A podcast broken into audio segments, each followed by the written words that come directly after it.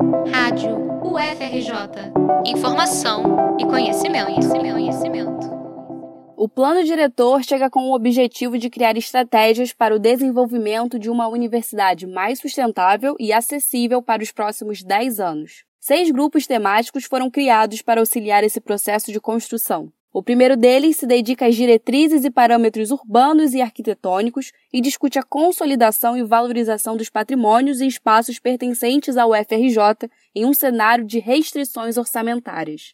Coordenadora do grupo, a professora do Departamento de Projetos de Arquitetura e do Programa de Pós-Graduação em Arquitetura da UFRJ, Vera Tangari, aponta caminhos possíveis. Nós acreditamos que ter uma noção mais concreta das reais possibilidades que temos e otimizar os nossos espaços e as nossas infraestruturas já instaladas é um caminho é, viável e seguro que está sendo adotado por todo o comitê e todos os membros dos GTs envolvidos com a elaboração do plano diretor. O grupo temático desenha estratégias que visam também inovar a forma de utilizar recursos materiais e imateriais. Com o propósito de levar a UFRJ para além dos muros, a coordenadora destaca o caráter colaborativo do projeto, que é baseado nas diretrizes de desenvolvimento sustentável e na nova agenda urbana da Organização das Nações Unidas, ONU. Os objetivos que estão sendo colocados como premissas, principalmente de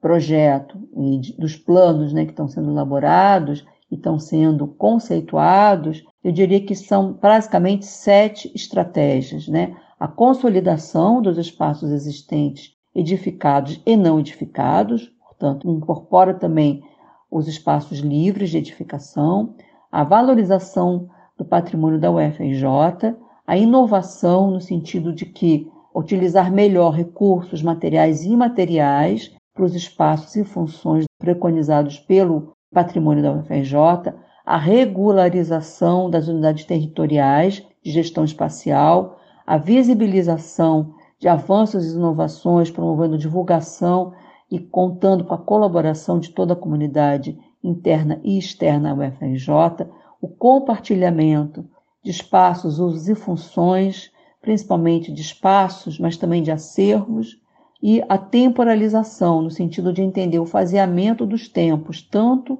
em relação à sazonalidade dos nossos usos, dos nossos recursos, como também faseamento no tempo, priorizando ações que são mais é, emergentes e prevendo a consolidação das ações ao longo da implementação do plano. A professora destaca a importância da participação da comunidade acadêmica e da sociedade, que podem apresentar contribuições ao plano diretor até 19 de setembro. Para participar, basta acessar a página planodiretor.frj.br e responder ao questionário. Repetindo, planodiretor.frj.br. Reportagem de Caroline Nunes para a Rádio UFRJ.